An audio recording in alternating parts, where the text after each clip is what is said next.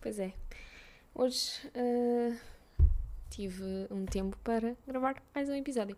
Hoje o tema principal vai ser desejo sexual.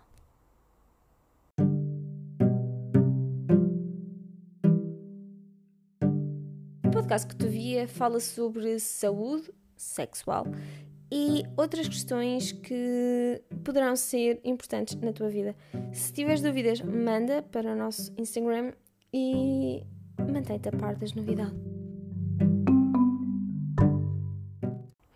Então, uh, eu quis falar sobre este tema porque sinto que, apesar de ser uma das principais bases uh, da vida sexual, que ainda tem muitos mitos e ainda há muitas uh, concepções que estão erradas acerca deste ponto. Então, para começar do início, vamos tentar perceber o que é que é exatamente desejo sexual.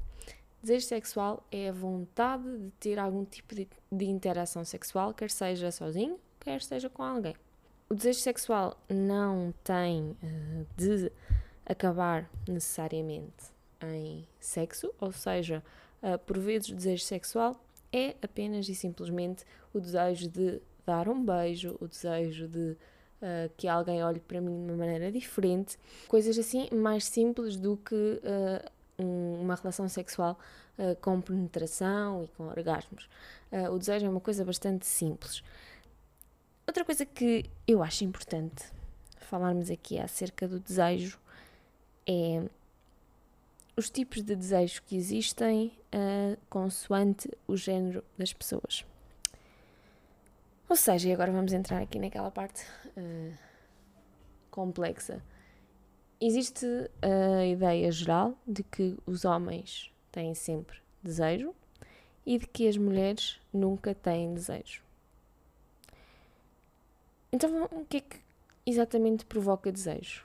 O que é que está na base? Não é assim bastante claro? De uma maneira geral, uh, vários estudos conseguiram associar a testosterona, a hormona masculina, ao desejo, mas não apenas uh, a testosterona. Uh, tem de haver aqui outras coisas que nós ainda não descobrimos exatamente o que é, outras hormonas, outros químicos que uh, provocam esta arousal, este, este desejo, esta vontade de ser íntimo. E depois, falando sobre então, uh, os homens têm sempre vontade, nós sabemos que isto não é verdade. Sabemos que o facto de alguns homens, por vezes, não sentirem vontade pode levar a que eles desenvolvam uma ansiedade que uh, está relacionada uh, com mas o que é que se passa comigo? Se todos os homens têm sempre vontade e eu hoje não tenho vontade, é porque algo se passa comigo, algo está de errado comigo, e depois isto vai alimentar um ciclo vicioso que, um, que leva também a muita culpa do lado masculino quando a outra pessoa quer ter relações sexuais e eles não estão muito virados para isso. Por isso eu queria aqui uh, frisar que é bastante normal um homem não ter desejo ocasionalmente. Ou porque está muito cansado, ou porque está focado, muito focado noutra coisa qualquer. É normal, ocasionalmente, um homem não ter desejo sexual. Quando é que isto é de preocupar? Quando é constantemente, ou seja, uh, eu não estou a falar de dias, estou a falar de semanas, meses sem uh, desejo. E isto é para um homem que normalmente tinha desejos. É importante perceber que há homens e mulheres que de base não têm qualquer tipo de desejo, são pessoas assexuadas, pessoas que precisam de um estímulo muito grande ou de uma pessoa muito específica ou de um contexto muito específico para sentirem algum tipo de desejo sexual. Isto é sempre importante nós pensarmos neste tipo de coisas relacionadas com a sexualidade como um espectro. Uh, eu acho que isto é a maior conclusão que nós podemos tirar acerca da sexualidade é que com os tempos ou tradicionalmente uh, pensamos na sexualidade como uma dicotomia como zero ou um e nunca ali pelo meio, como preto ou branco e nunca cinzento. E na verdade a sexualidade é muito cinzenta, uh, por vezes até assim multicolor, um, e devemos pensar na maior parte das coisas como um espectro. Então aqui no espectro do desejo temos pessoas que nunca têm desejo, ever, temos pessoas que têm desejo com pessoas específicas, com uh, quando se vestem um, de maneira específica quando estão em certas ocasiões, pessoas que têm muito desejo, pessoas que têm desejo constantemente, e isto é um espectro importante.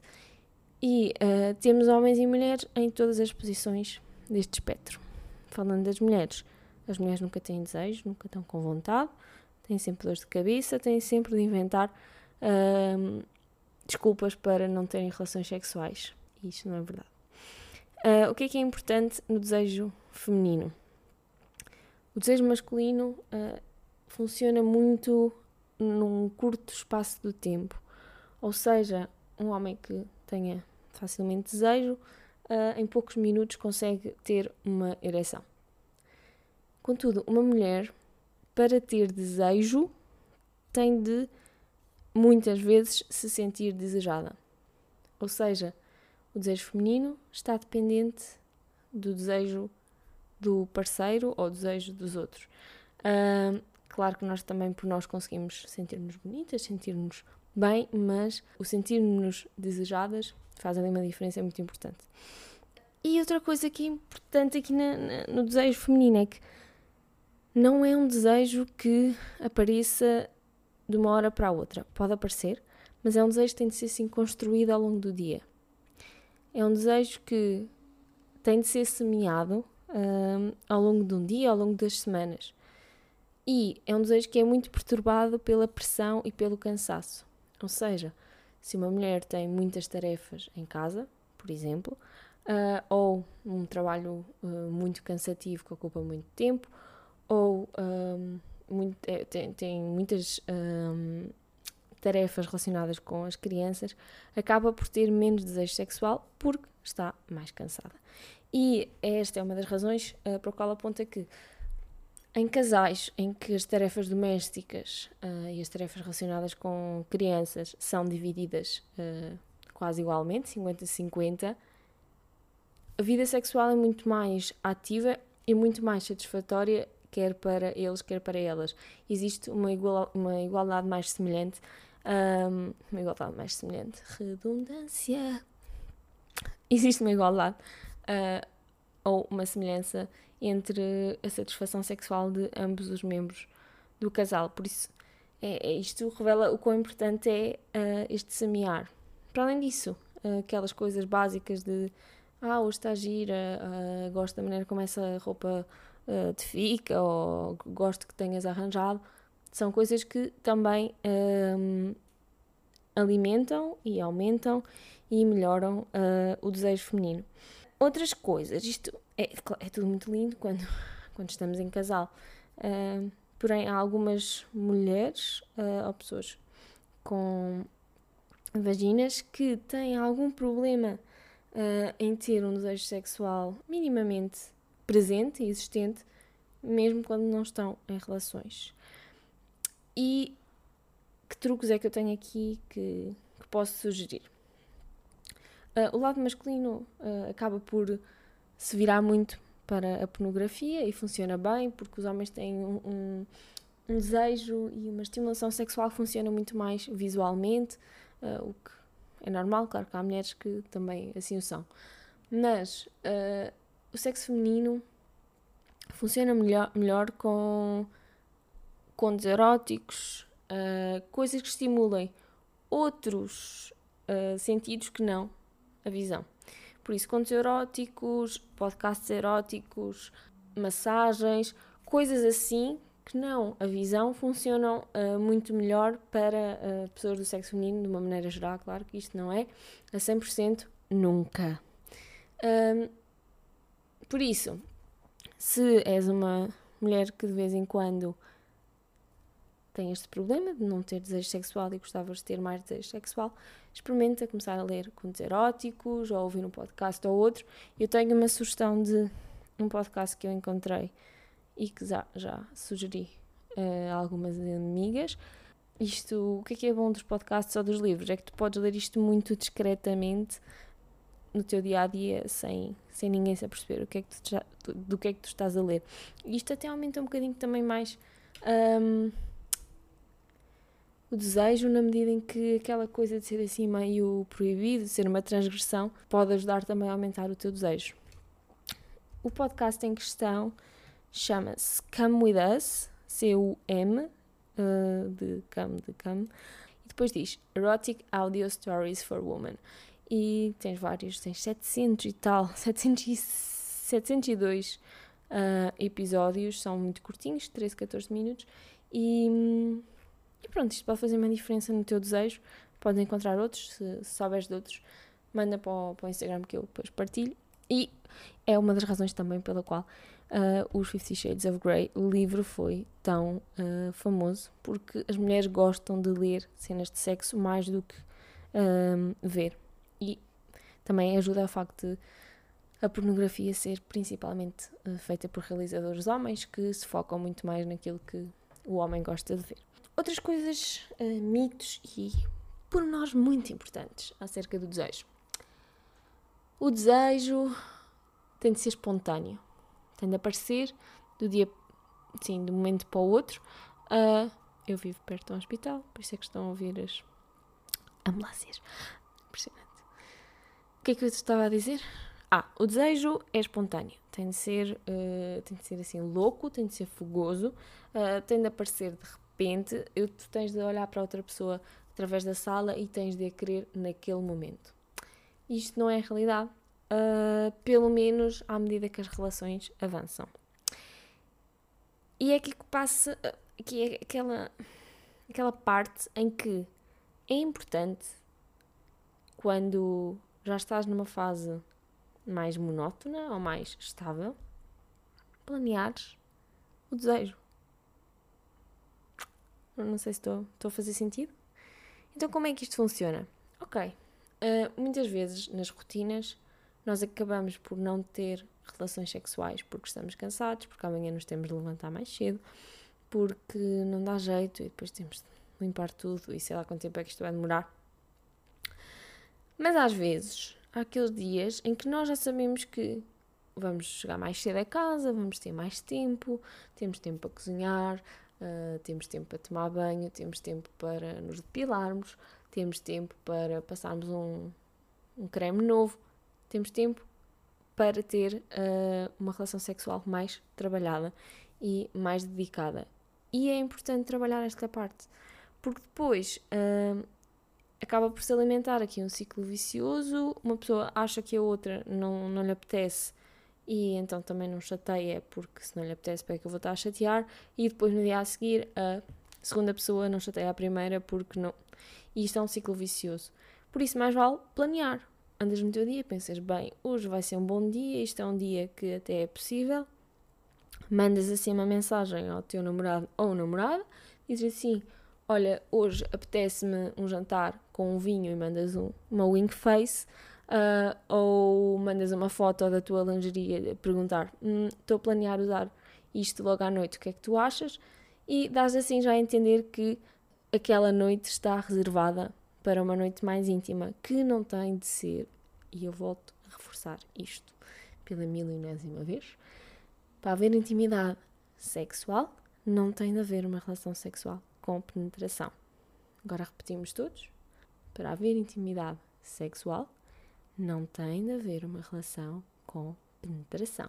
Isto é muito, muito, muito, muito importante, porque muitas mulheres ou adiam o início da sua vida sexual porque têm medo de dor com a penetração, enquanto que poderiam, uh, ponto 1, um, ter uma vida sexual sozinhas, com a masturbação bastante satisfatória, depois com outras pessoas sem penetração até se sentirem preparadas e, uh, na verdade, perdemos alguns anos de prazer em relação aos homens. Uh, e depois, uh, também existem muitas mulheres que têm dor com a penetração e não dizem a ninguém. E então é tão importante nós termos a oportunidade e o espaço para uh, ter uma vida sexual completa, com sexo oral, sexo anal, com e sem penetração, com orgasmos sem estimulação sequer dos genitais, com beijos assim ardentes é importante uh, que as vidas sexuais incluam todas as suas vertentes, usar brinquedos, uh, fazer role-playings, é, é tudo importante. E com isto eu baralho-me tanto, confundo-me tanto. E agora, queria falar sobre. Vai ser mesmo isto. O dia em que eu estou a gravar isto é o dia após a Simone Biles decidir uh, sair do, dos Jogos Olímpicos e é este o tema que eu quero falar, do tema das internets de hoje. Um, ela decidiu sair pela sua um, saúde mental, disse que não se sentia mentalmente bem, que queria prevenir e queria evitar uma, um problema maior, assim, do modo geral. Uh, o que é que eu tenho a dizer sobre isso? É assim, na internet, mil comentários acerca de se uh, que ela não tem estufo, uh, por isso é que não desistiu, que, não, que, é, que é fraca, que não merecia ter ido. E o que é que eu tenho a dizer sobre isto? Você. Primeiro, claro que antes de tudo, nós não podemos esquecer que a vida pertence às pessoas. Ou seja, se a Simone Biles viu que a sua vida uh, estava complexa, não estava saudável e decidiu sair, nós não temos muito uh, que dizer acerca disso, creio eu. Ela era uma ginasta das melhores do mundo, teve alguns problemas uh, de abusos sexuais na sua equipa durante os seus primeiros anos um, na equipa de ginasta. Uh, aguentou isso bastante an bastantes anos, algo que muitas pessoas uh, da internet não sabem o que é e espero que nunca sejam, uh, venham a saber. E vir dizer que ela é simplesmente fraca e por isso é que desistiu, é um bocado. Vou usar a palavra. ignorante.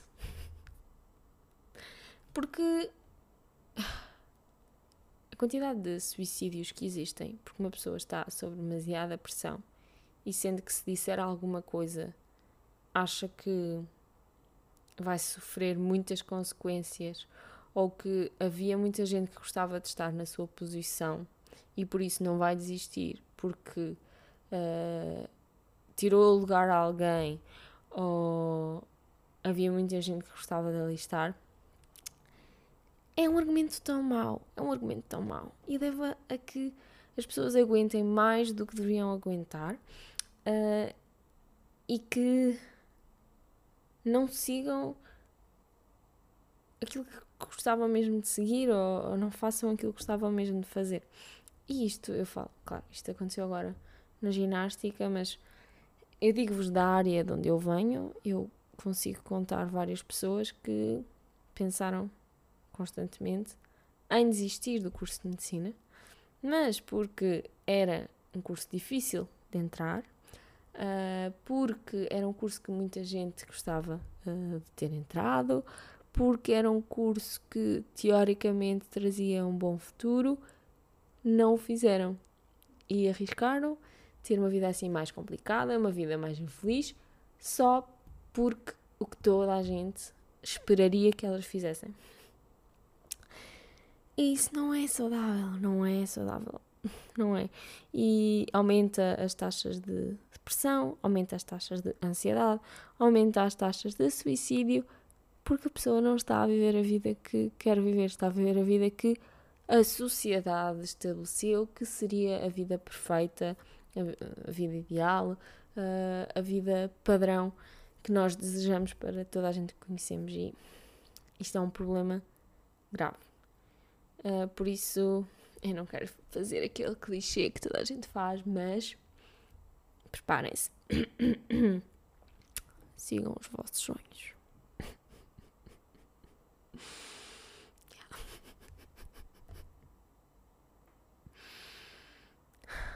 Hoje não tenho perguntas uh, para responder. Um, tenho só assim umas recomendações gerais uh, e uma pergunta para vos fazer. Uh, vejam lá, eu inovar. As recomendações gerais são: verão, muito fixe. Coisas essenciais para o vosso verão ser perfeito. Ponto 1, um, uma vacina. Sim, contra o Covid. Agora já, no dia em que eu estou a falar, já uh, abriram as inscrições para mais de 18 anos. Eu sei que não há vacinas suficientes ainda, uh, mas tentem fazer o agendamento, vão experimentando, experimentem tipo a cada dois dias e pode ser que um dia consigam, porque entretanto vai vir uma remessa uh, dos outros países europeus e eles vão conseguir vacinar mais pessoas. por isso, vacina no bracinho. Depois, máscara, claro, porque vamos falar um segundo sobre a vacina.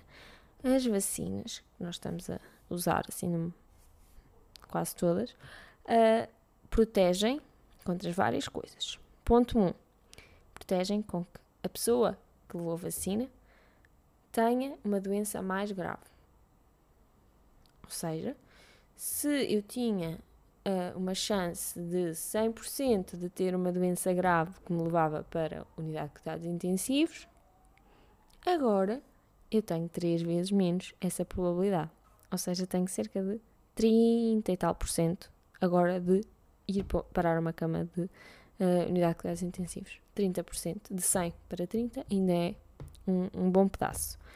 Depois, a vacina também protege contra uh, eu apanhar a doença. Ou seja, a probabilidade de eu apanhar a doença de ser Covid positiva também diminui.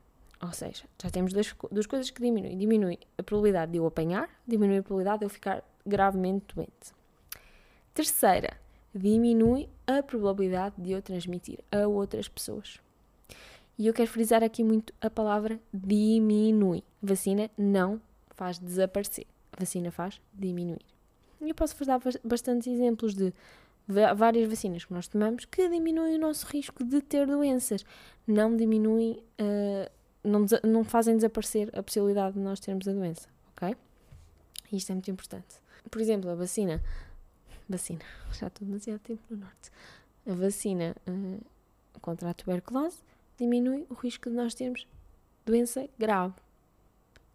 E todos nós já tomámos a vacina há bastantes anos, agora nem toda a gente toma, mas quase todos uh, os, os jovens desta idade, e até pessoas mais velhas, até os nossos pais, levaram a vacina de tuberculose. E a vacina de tuberculose diminui o risco de ter.